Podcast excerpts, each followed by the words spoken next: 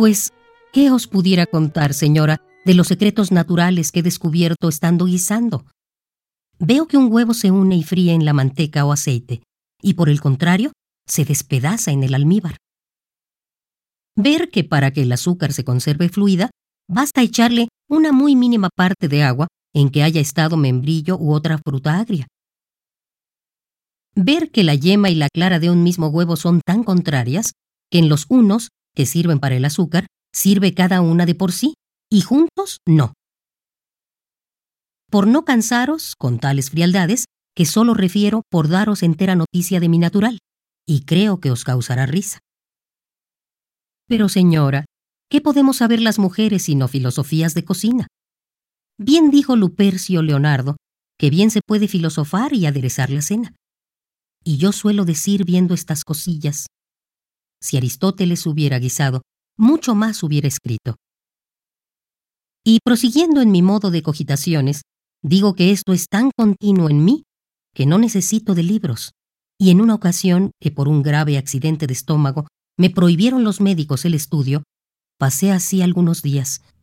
Y luego les propuse que era menos dañoso el concedérmelos, porque eran tan fuertes y vehementes mis cogitaciones que consumían más espíritus en un cuarto de hora que el estudio de los libros en cuatro días. Y así se redujeron a concederme que leyese. Y más, señora mía, que ni aun el sueño se libró de este continuo movimiento de mi imaginativa. Antes suele obrar en él, más libre y desembarazada, confiriendo con mayor claridad y sosiego las especies que han conservado del día, arguyendo, haciendo versos, de que os pudiera hacer un catálogo muy grande y de algunas razones y delgadezas que he alcanzado dormida mejor que despierta. Y las dejo por no cansaros, pues basta lo dicho para que vuestra discreción y trascendencia penetre y se entere perfectamente en todo mi natural y del principio, medios y estado de mis estudios. Si estos, señora, fueran méritos, como los veo por tales celebrar en los hombres, no lo hubieran sido en mí, porque obro necesariamente. Si son culpa, por la misma razón creo que no la he tenido. Mas con todo, vivo siempre tan desconfiada de mí que ni en esto ni en otra cosa me fío de mi juicio. Y así remito la decisión a ese soberano talento, sometiéndome luego a lo que sentenciare sin contradicción ni repugnancia, pues esto no ha sido más de una simple narración de mi inclinación a las letras. Confieso también que con ser esto verdad, tal que, como he dicho, no necesitaba de ejemplares, con todo no me han dejado de ayudar los muchos que he leído, así en divinas como en humanas letras. Porque veo a una Débora dando leyes, así en lo militar como en lo político, y gobernando el pueblo donde había tantos varones doctos. Veo una sapientísima reina de Saba, tan docta que se atreve a tentar con enigmas la sabiduría del mayor de los sabios, sin ser por ello reprendida, antes por ello será juez de los incrédulos. Veo tantas y tan insignes mujeres unas adornadas del don de profecía como una Abigail, otras de persuasión como Esther, otras de piedad como Raf, otras de perseverancia como Ana, madre de Samuel, y otras infinitas en otras especies de prendas y virtudes. Si revuelvo a los gentiles, lo primero que encuentro es con las civilas, elegidas de Dios para profetizar los principales misterios de nuestra fe, y en tan doctos y elegantes versos que suspenden la admiración. Veo adorar por diosa de ciencias a una mujer como Minerva, hija del primer Júpiter y maestra de toda la sabiduría de Atenas. Veo una pola argentaria que ayudó a Lucano, su marido, a escribir la gran batalla farsálica. Veo a la hija del divino Tiresias, más docta que su padre. Veo a una Zenobia, reina de los palmirenos, tan sabia como valerosa. A una Arete, hija de Aristipo, doctísima. A una Nicostrata, inventora de las letras latinas y eruditísima en las griegas. A una Aspasia Milesia, que enseñó filosofía y retórica y fue maestra del filósofo Pericles. A una Hipasia, que enseñó astrología y leyó mucho tiempo en Alejandría. A una Leoncia griega, que escribió contra el filósofo Teofrasto y le convenció a una Jusia, a una Corina, a una Cornelia, y en fin, a toda la gran turba de las que merecieron nombres ya de griegas, ya de musas, ya de pitonisas. Pues todas no fueron más que mujeres doctas, tenidas y celebradas, y también veneradas de la antigüedad por tales. Sin otras infinitas, de que están los libros llenos, pues veo aquella egipciaca Catarina, leyendo y convenciendo todas las sabidurías de los sabios de Egipto. Veo una Gertrudis leer, escribir y enseñar, y para no buscar ejemplos fuera de casa, veo una Santísima Madre mía, Paula, docta en las lenguas hebrea, griega y latina, y aptísima para interpretar las escrituras. ¿Y qué más que siendo su cronista un máximo Jerónimo, apenas se hallaba el santo digno de serlo, pues con aquella viva ponderación y enérgica eficacia con que sabe explicarse dice, si todos los miembros de mi cuerpo fuesen lenguas, no bastarían a publicar la sabiduría y virtud de Paula. Las mismas alabanzas le mereció Blesí la viuda, y las mismas la esclarecida Virgen Eustoquio, hijas ambas de la misma santa, y la segunda, tal que por su ciencia era llamada prodigio del mundo. Fabiola Romana fue también doctísima en la Sagrada Escritura. Proba Falconia, mujer romana, escribió un elegante libro con centones de Virgilio de los misterios de nuestra santa fe. Nuestra reina doña Isabel, mujer del décimo Alfonso, es corriente que escribió de astrología. Sin otras que omito por no trasladar lo que otros han dicho, que es vicio que siempre he abominado. Pues en nuestros tiempos está floreciendo la gran Cristina Alejandra, reina de Suecia, tan docta como valerosa y magnánima, y las excelentísimas señoras duquesa de Aveiro y condesa de Villaumbrosa. El venerable doctor Arce, en su studioso Bibliorum, excita esta cuestión. ¿Es lícito a las mujeres dedicarse al estudio de la Sagrada Escritura y a su interpretación? Y trae, por la parte contraria, muchas sentencias de santos, en especial aquello del apóstol San Pablo, las mujeres callen en las iglesias, porque no les es dado hablar. Trae después otras sentencias, y del mismo apóstol, las ancianas asimismo, en un porte santo maestras de lo bueno, con interpretaciones de los santos padres. Y al fin resuelve con su prudencia que leer públicamente en las cátedras y predicar en los púlpitos no es lícito a las mujeres, pero que el estudiar, escribir y enseñar privadamente no solo les es lícito, pero muy provechoso y útil. Claro está que esto no se debe entender con todas, sino con aquellas a quienes hubiere Dios dotado de especial virtud y prudencia, y que fueran muy provectas y eruditas y tuvieran el talento y requisitos necesarios para tan sagrado empleo.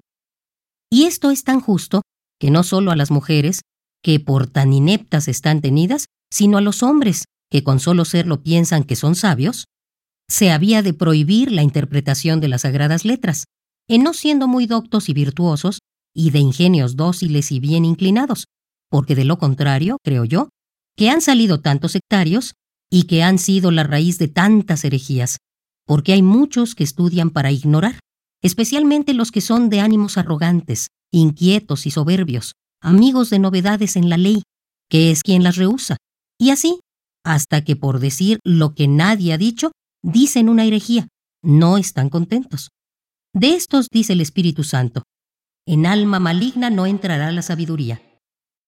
A estos más daño les hace el saber que les hiciera el ignorar. Dijo un discreto que no es necio entero el que no sabe latín, pero el que lo sabe está calificado. Y añado yo, que le perfecciona, si es perfección la necedad, el haber estudiado su poco de filosofía y teología, y el tener alguna noticia de lenguas, que con eso es necio en muchas ciencias y lenguas, porque un necio grande no cabe en solo la lengua materna.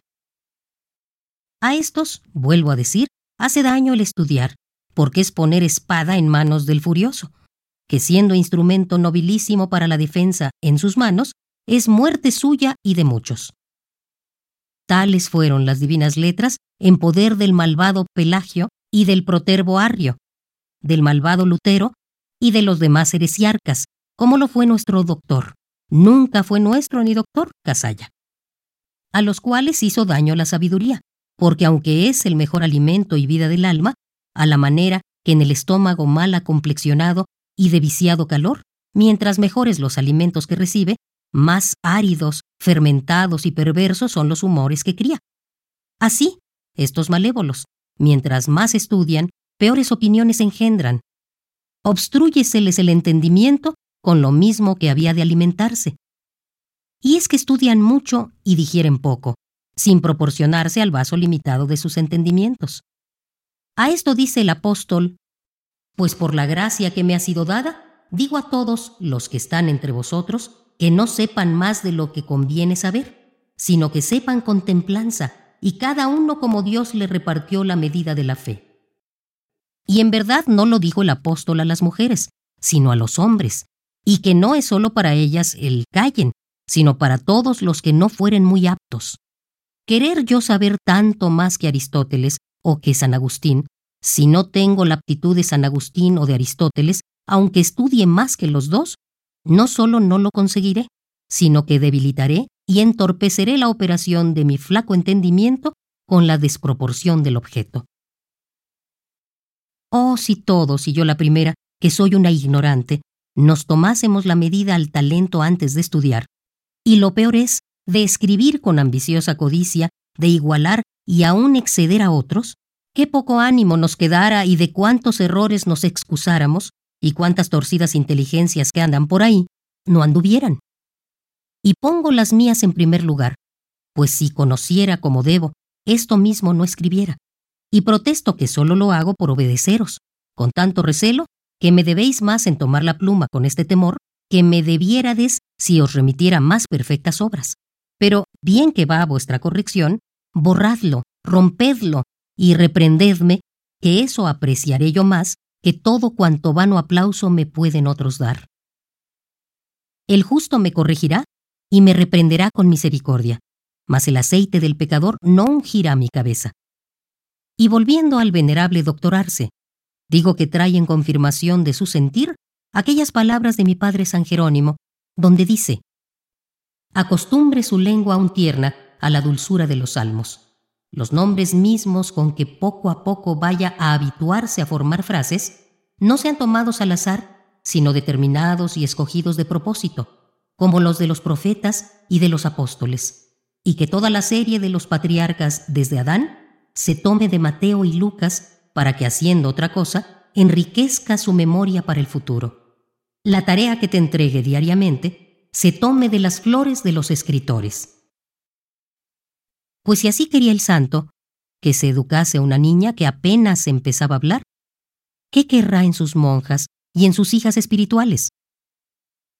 Todo esto pide más lección de lo que piensan algunos, que de meros gramáticos, o cuando mucho con cuatro términos de súmulas, quieren interpretar las escrituras, y se aferran de las mujeres callen en las iglesias porque no les es dado hablar, sin saber cómo se ha de entender, y de otro lugar, la mujer aprenda en silencio, siendo este lugar más en favor que en contra de las mujeres, pues manda que aprendan, y mientras aprenden, claro está que es necesario que callen. Y también está escrito, Oye Israel y calla, donde se habla con toda la colección de los hombres y mujeres, y a todos se manda callar, porque quien oye y aprende es mucha razón que atienda y calle. Y si no, yo quisiera que estos intérpretes y expositores de San Pablo me explicaran cómo entienden aquel lugar, las mujeres callen en las iglesias. Porque o lo han de entender de lo material de los púlpitos y cátedras, o de lo formal de la universalidad de los fieles, que es la iglesia. Si lo entienden de lo primero, que es, en mi sentir, su verdadero sentido, pues vemos que con efecto no se permite en la iglesia que las mujeres lean públicamente ni prediquen. ¿Por qué reprenden a las que privadamente estudian? Y si lo entienden de lo segundo, y quieren que la prohibición del apóstol sea trascendentalmente, que ni en lo secreto se permita escribir ni estudiar a las mujeres, ¿cómo vemos que la Iglesia ha permitido que escriba una Gertrudis, una Teresa, una Brígida, la monja de Ágreda y otras muchas? Y si me dicen que éstas eran santas, es verdad, pero no obsta mi argumento. Lo primero porque la proposición de San Pablo es absoluta y comprende a todas las mujeres sin excepción de santas, pues también, en su tiempo, lo eran Marta y María, Marcela, María madre de Jacob y Salomé, y otras muchas que había en el fervor de la primitiva iglesia, y no las exceptúa. Y ahora vemos que la iglesia permite escribir a las mujeres santas y no santas, pues la de Ágreda y María de la Antigua no están canonizadas y corren sus escritos, ni cuando Santa Teresa y las demás escribieron lo estaban. Luego la prohibición de San Pablo solo miró a la publicidad de los púlpitos, pues si el apóstol prohibiera el escribir, no lo permitiera la iglesia. Pues ahora yo no me atrevo a enseñar, que fuera en mí muy desmedida presunción, y el escribir, mayor talento que el mío requiere y muy grande consideración. Así lo dice San Cipriano, las cosas que escribimos requieren detenida consideración. Lo que solo he deseado es estudiar para ignorar menos, que según San Agustín, unas cosas se aprenden para hacer y otras para solo saber. Pues ¿en qué ha estado el delito si aún lo que es lícito a las mujeres, que es enseñar escribiendo, no hago yo, porque conozco que no tengo caudal para ello, siguiendo el consejo de Quintiliano? Aprenda cada quien, no tanto por los preceptos ajenos, sino también tome consejo de su propia naturaleza. Si el crimen está en la carta atenagórica, fue aquella más que referir sencillamente mi sentir con todas las venias que debo a nuestra Santa Madre Iglesia? Pues si ella, con su santísima autoridad, no me lo prohíbe, ¿por qué me lo han de prohibir otros? Llevar una opinión contraria de Vieira fue en mi atrevimiento y no lo fue en su paternidad llevarla contra los tres santos padres de la Iglesia. Mi entendimiento tal cual no es tan libre como el suyo, pues viene de un solar. Es alguno de los principios de la santa fe revelados su opinión para que la hayamos de creer a ojos cerrados? De más que yo ni falté al decoro que a tanto varón se debe, como acá ha faltado su defensor, olvidado de la sentencia de Tito Lucio. A las artes las acompaña el decoro, ni toqué a la sagrada compañía en el pelo de la ropa, ni escribí más que para el juicio de quien me lo insinuó, y según Plinio, no es igual la condición del que publica que la del que solo dice. Que si creyera se había de publicar, no fuera con tanto desaliño como fue. Si es, como dice el censor, herética, ¿por qué no la delata? Y con eso él quedará vengado y yo contenta, que aprecio, como debo, más el nombre de católica y de obediente hija de mi Santa Madre Iglesia que todos los aplausos de docta. Si está bárbara, que en eso dice bien, Ríase, aunque sea con la risa que dicen del conejo, que yo no le digo que me aplauda, pues como yo fui libre para disentir de Vieira, lo será cualquiera para disentir de mi dictamen. Pero ¿dónde voy, señora mía?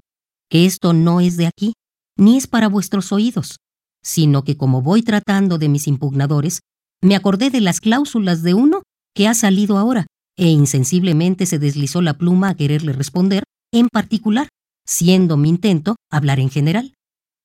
Y así, volviendo a nuestro venerable doctor Arce, dice que conoció en esta ciudad dos monjas, la una en el convento de Regina, que tenía el breviario de tal manera en la memoria que aplicaba con grandísima prontitud y propiedad sus versos, salmos y sentencias de homilías de los santos en las conversaciones. La otra, en el convento de la Concepción, tan acostumbrada a leer las epístolas de mi padre San Jerónimo y locuciones del santo, de tal manera que, dice Arce, me parecía que oía al mismo Jerónimo hablar en castellano. Y de esta, dice que supo, después de su muerte, había traducido dichas epístolas en romance, y se duele de que tales talentos no se hubieran empleado en mayores estudios con principios científicos, sin decir los nombres de la una ni de la otra, aunque las trae para confirmación de su sentencia, que es que no solo es lícito, pero utilísimo y necesario a las mujeres, el estudio de las sagradas letras, y mucho más a las monjas, que es lo mismo a que vuestra discreción me exhorta y a que concurren tantas razones. Pues si vuelvo los ojos a la tan perseguida habilidad de hacer versos, que en mí es tan natural que aún me violento para que esta carta no lo sean, y pudiera decir aquello de Cuanto decir quería me resultaba en verso. Viéndola condenar a tantos tanto y a criminar, he buscado muy de propósito cuál sea el daño que puedan tener, y no le he hallado. Pues si está el mal en que los use una mujer, ya se ve cuántas los han usado loablemente, pues ¿en qué está el serlo yo? Confieso desde luego mi ruindad y vileza, pero no juzgo que se habrá visto una copla mía indecente. De más que yo nunca he escrito cosa alguna por mi voluntad, sino por ruegos y preceptos ajenos. De tal manera que no me acuerdo haber escrito por mi gusto, si no es un papelillo que llaman el sueño. Esa carta que vos, señora mía, honrasteis tanto, la escribí con más repugnancia que otra cosa, y así, porque era de cosas sagradas a quienes, como he dicho, tengo reverente temor, como porque parecía querer impugnar cosa que tengo aversión natural. Y creo que si pudiera haber prevenido el dichoso destino a que nacía, pues como a otro Moisés la arrojé expósita a las aguas del Nilo del silencio, donde la halló y acarició una princesa como vos. Creo, vuelvo a decir, que si yo tal pensara, la ahogara antes entre las mismas manos en que nacía, de miedo de que pareciesen a la luz de vuestro saber los torpes borrones de mi ignorancia, de donde se conoce la grandeza de vuestra bondad, pues está aplaudiendo vuestra voluntad, lo que precisamente ha de estar repugnando vuestro clarísimo entendimiento. Pero ya que su ventura la arrojó a vuestras puertas, tan expósita y huérfana que hasta el nombre le pusisteis vos, pésame que entre más deformidades llevase también los defectos de la prisa, porque así por la poca salud que continuamente tengo, como por la sobra de ocupaciones en que me pone la obediencia, y carecer de quien me ayude a escribir, y estar necesitada a que todo sea de mi mano, y porque como iba contra mi genio, y no quería más que cumplir con la palabra a quien no podía desobedecer, no veía la hora de acabar. Y así dejé de poner discursos enteros y muchas pruebas que se me ofrecían, y las dejé por no escribir más, que a saber que se había de imprimir, no las hubiera dejado, siquiera por dejar satisfechas algunas objeciones que se han excitado y pudiera remitir. Pero no seré tan desatenta que ponga tan indecentes objetos a la pureza de vuestros ojos, pues basta que los ofenda con mis ignorancias sin que los remita a ajenos atrevimientos. Si ellos por sí volaren por allá, que son tan livianos que sí harán, me ordenaréis lo que debo hacer, que si no es interviniendo vuestros preceptos, lo que es por mi defensa, nunca tomaré la pluma, porque me parece que no necesita de que otro le responda, quien en lo mismo que se oculta conoce su error. Pues como dice mi padre San Jerónimo, los buenos dichos no buscan el secreto. Y San Ambrosio, ocultarse es propio de la conciencia criminosa. Ni yo me tengo por impugnada, pues dice una regla del derecho, la acusación no se sostiene si no se cura de la persona que la hizo. Lo que sí es de ponderar es el trabajo que le ha costado el andar haciendo traslados. Rara demencia, cansarse más en quitarse el crédito que pudiera engranjearlo. Yo, señora mía, no he querido responder, aunque otros lo han hecho sin saberlo yo. Basta que he visto algunos papeles, y entre ellos uno que por docto os remito, y porque el leerle os desquite parte del tiempo que os he malgastado en lo que yo escribo. Si vos, señora, gustáredes de que yo haga lo contrario de lo que tenía propuesto a vuestro juicio y sentir, al menor movimiento de vuestro gusto cederá, como es razón mi dictamen, que como os he dicho, era de callar, porque aunque dice San Juan Crisóstomo, a los calumniadores hay que convencerlos y enseñar a los que preguntan. Veo que también dice San Gregorio, no menor victoria es tolerar a los enemigos que vencerlos, y que la paciencia vence tolerando y triunfa sufriendo. Yo de mí puedo asegurar que las calumnias algunas veces me han mortificado, pero nunca me han hecho daño, porque yo tengo por muy necio al que teniendo ocasión de merecer, pasa el trabajo y pierde el mérito, que es como los que no quieren conformarse al morir y al fin mueren, sin servir su resistencia de excusar la muerte, sino de quitarles el mérito de la conformidad, y de hacer mala muerte la muerte que podía ser bien. Y así, señora mía, estas cosas creo que aprovechan más que dañan, y tengo por mayor el riesgo de los aplausos en la flaqueza humana, que suelen apropiarse lo que no es suyo, y es menester estar con mucho cuidado y tener escritas en el corazón aquellas palabras del apóstol, ¿qué tienes tú que no hayas recibido? Y si lo has recibido, ¿por qué te glorias como si no lo hubieras recibido? Para que sirvan de escudo, que resistan las puntas de las alabanzas que son lanzas que no atribuyéndose a Dios cuya son, nos quitan la vida y nos hacen ser ladrones de la honra de Dios y usurpadores de los talentos que nos entregó y de los dones que nos prestó y de que hemos de dar estrechísima cuenta.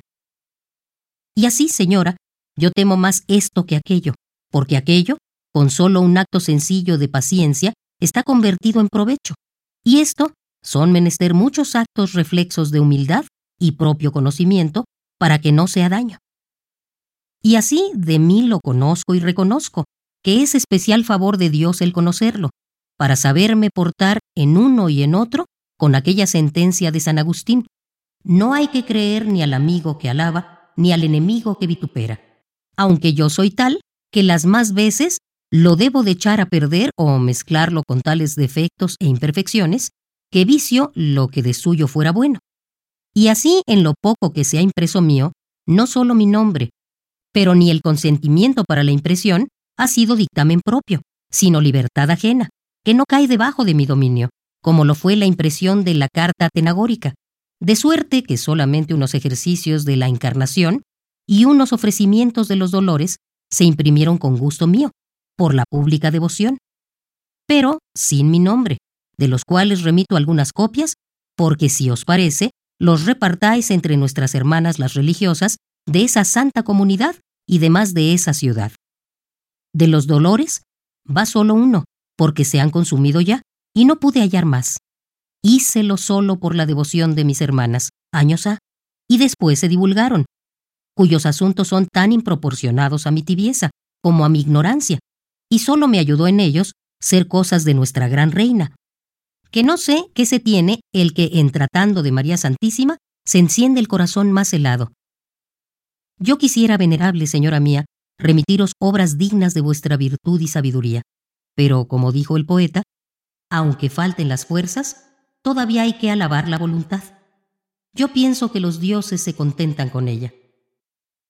Si algunas otras cosillas escribiere, siempre irán a buscar el sagrado de vuestras plantas y el seguro de vuestra corrección, pues no tengo otra alhaja con que pagaros. Y en sentir de Séneca, el que empezó a hacer beneficios, se obligó a continuarlos. Y así os pagará a vos vuestra propia liberalidad que sólo así puedo yo quedar dignamente desempeñada, sin que caiga en mí aquello del mismo Séneca. Es vergüenza ser vencido en beneficios. Que es bizarría del acreedor generoso dar al deudor pobre con que pueda satisfacer la deuda. Así lo hizo Dios con el mundo imposibilitado de pagar. Dióle a su Hijo propio para que se le ofreciese por digna satisfacción. Si el estilo, venerable señora mía, de esta carta no hubiera sido como a vos es debido, os pido perdón de la casera familiaridad, o menos autoridad de que tratándoos como a una religiosa de velo, hermana mía, se me ha olvidado la distancia de vuestra ilustrísima persona. Que a veros yo sin velo no sucediera así. Pero vos, con vuestra cordura y benignidad, supliréis o enmendaréis los términos. Y si os pareciere incongruo el vos, de que yo he usado por parecerme, que para la reverencia que os debo es muy poca reverencia la reverencia? Mudadlo en el que os pareciere decente a lo que vos merecéis, que yo no me he atrevido a exceder de los límites de vuestro estilo, ni a romper el margen de vuestra modestia. Y mantenedme en vuestra gracia, para impetrarme la divina de que os conceda el Señor muchos aumentos y os guarde, como le suplico y he menester de este convento de nuestro Padre San Jerónimo de México, a primero día del mes de marzo de 1691 años. Besa vuestra mano, vuestra más favorecida, Sor Juana Inés de la Cruz.